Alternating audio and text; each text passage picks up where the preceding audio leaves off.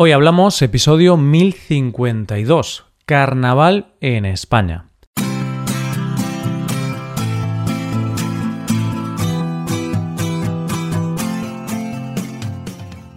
Bienvenido a Hoy Hablamos, el podcast para aprender español cada día. Si te gusta este contenido y aprender con él, creo que puedes aprender todavía más si te haces suscriptor premium. ¿Por qué? Pues porque con la suscripción premium podrás ver la transcripción del audio, ejercicios y explicaciones de este episodio. Y también podrás escuchar un audio exclusivo a la semana. Y si le dedicas tiempo y esfuerzo, creo que puede ayudarte a mejorar tu español y alcanzar el nivel que deseas. Puedes hacerte suscriptor premium en hoyhablamos.com. Hola, oyente, ¿qué tal? ¿Cómo estás? Hay unos días al año que podemos ser un poco más libres. Unos días en que podemos ser lo que queramos ser. Y, como por arte de magia, podemos dejar de ser adultos responsables y serios y volver a sentirnos como niños. ¿Cómo es posible? Solo tenemos que ponernos un disfraz, tener muchas ganas de pasarlo bien y salir a la calle a disfrutar de los días más libres del año, el carnaval. Hoy hablamos del carnaval en España.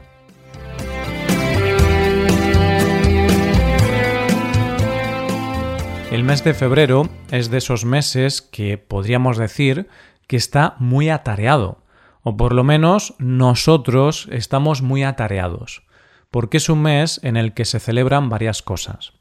La primera de las cosas que se celebra es el amor, y es que, como estamos viendo en el tema de este mes, a febrero se le suele conocer como el mes del amor, más que nada porque el día 14 se celebra San Valentín o el Día de los Enamorados.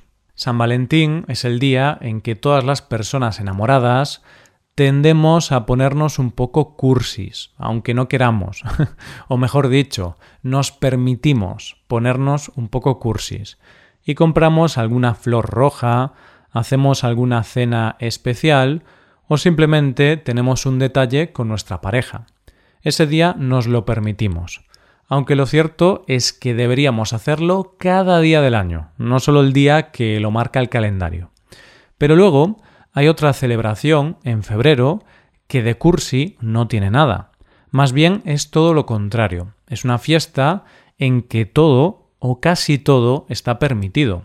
Y es una de las celebraciones más divertidas y liberadoras del año. ¿De qué celebración estoy hablando? Del carnaval. Yo te voy a reconocer que no soy un gran seguidor de esta fiesta, pero cuando escucho la palabra carnaval, siempre me viene a la cabeza la canción de Carnaval, carnaval, carnaval, te quiero. de Georgie Dan. Igual cantada así, la canción no dice mucho. Así que lo mejor que puedes hacer es buscarla y seguro que si la escuchas se te va a meter en la cabeza.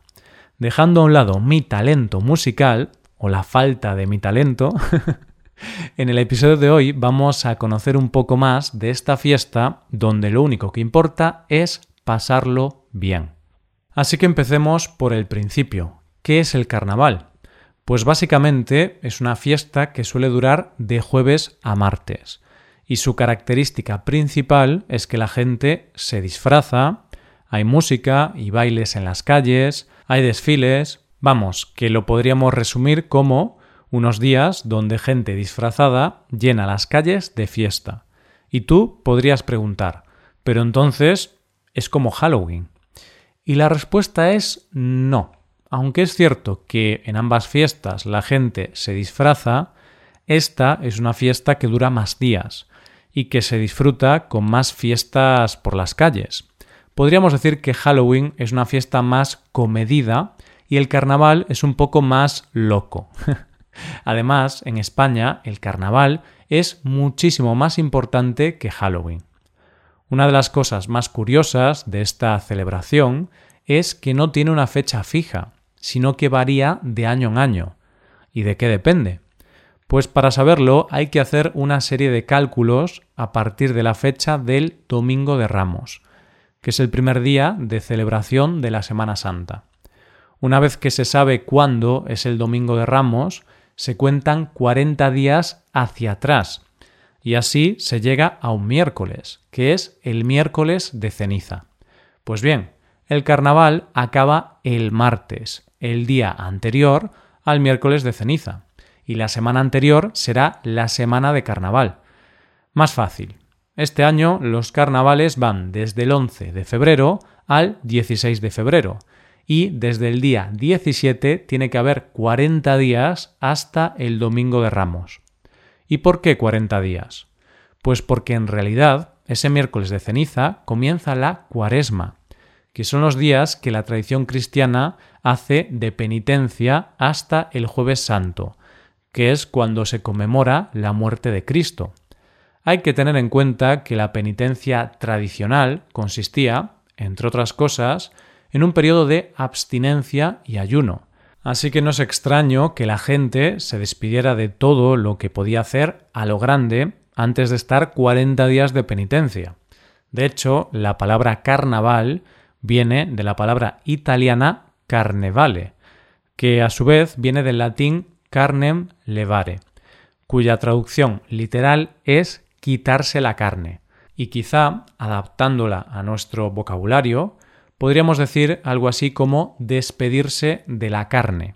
Y el despedirse de la carne es en todos los sentidos, literal y figurado. Puede que hayas visto imágenes de algunos de los carnavales de España. Y sí, hay varios porque en cada sitio se celebra de una manera, aunque la base de disfrazarse y pasarlo bien es la misma. Es como los carnavales más conocidos del mundo, el de Río de Janeiro y el de Venecia, uno es lujo y sobriedad y el otro es samba y desenfreno. pues dentro de España pasa un poco lo mismo. Pero antes de ver esta parte del carnaval, como ya dijimos antes, cuando empieza la cuaresma hay que despedirse de la carne. Y es por eso que en carnaval, en España, son muy importantes las comidas y sobre todo los dulces. Solo por dejarte algunos de los platos más típicos en esta época del año, te podría decir el cocido gallego de mi tierra, la sopa de antruejo en Extremadura, los ostiones y erizos en Cádiz, la butifarra en Cataluña o la longaniza en el puchero de Aragón. Pero lo cierto es que en carnaval son más típicos los postres. Y así nos encontramos con los buñuelos de águilas en Murcia, las tortillas canarias, las casadiellas en Asturias, la cuajada de Granada o las eternas torrijas. Y en mi tierra hay dos postres muy famosos, las filloas, que son una especie de crepes, y las orejas, que no son carne, sino que es un postre de masa frita a la que se le da una forma que parece una oreja. Una vez tenemos el estómago lleno, toca irse de fiesta, aunque este año, por motivos más que evidentes, las fiestas serán en casa de cada uno. Pero bueno, oyente, puedes ir tomando nota por si el año que viene te apetece venir a España. Carnavales en España hay muchos. Carnavales conocidos hay muchos. Pero, sin duda, los dos carnavales más famosos de nuestro país son los de Santa Cruz de Tenerife, que está en las Islas Canarias, y el de Cádiz, que está en Andalucía. Para que te hagas una idea de cómo es estéticamente el carnaval de Santa Cruz de Tenerife, es un poco como el de Río de Janeiro, con esa alegría, con ese colorido y con ese ritmo. De hecho, este carnaval es uno de los carnavales más conocidos del mundo. Fíjate si es importante este carnaval, que en el año 1980 se declaró a este carnaval fiesta de interés turístico internacional. Una de las cosas más conocidas de este carnaval es la elección de la reina del carnaval, que es un espectáculo digno de admiración, porque las participantes llevan unos trajes espectaculares que pueden llegar a pesar unos 150 o 200 kilos, y de hecho llevan ruedas para poder moverse con ellos. Otra de las cosas más características de este carnaval son las murgas y los concursos de murgas, que son como una especie de grupos musicales donde se interpretan canciones más bien irónicas y en tono de humor. Suelen estar compuestas por unas 20 personas y solo se acompañan de percusión y de los característicos pitos de carnaval.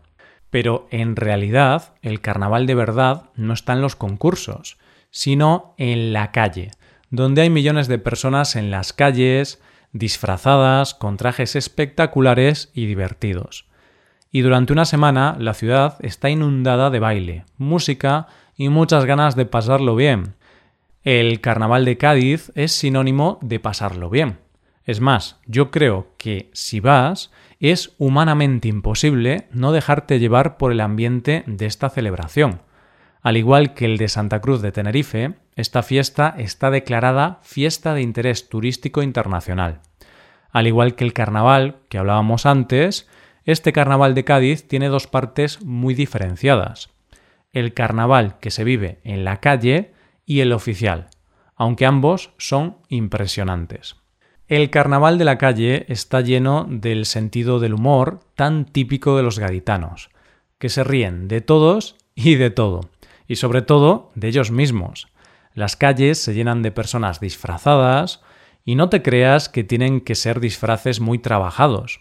Cualquier cosa vale como excusa para salir a la calle a pasarlo bien. Allí las calles se llenan de música, de bailes, de risa y de comida ya que son típicos los erizos de mar, los ostiones y puedes comerlos en cualquier rincón de la ciudad.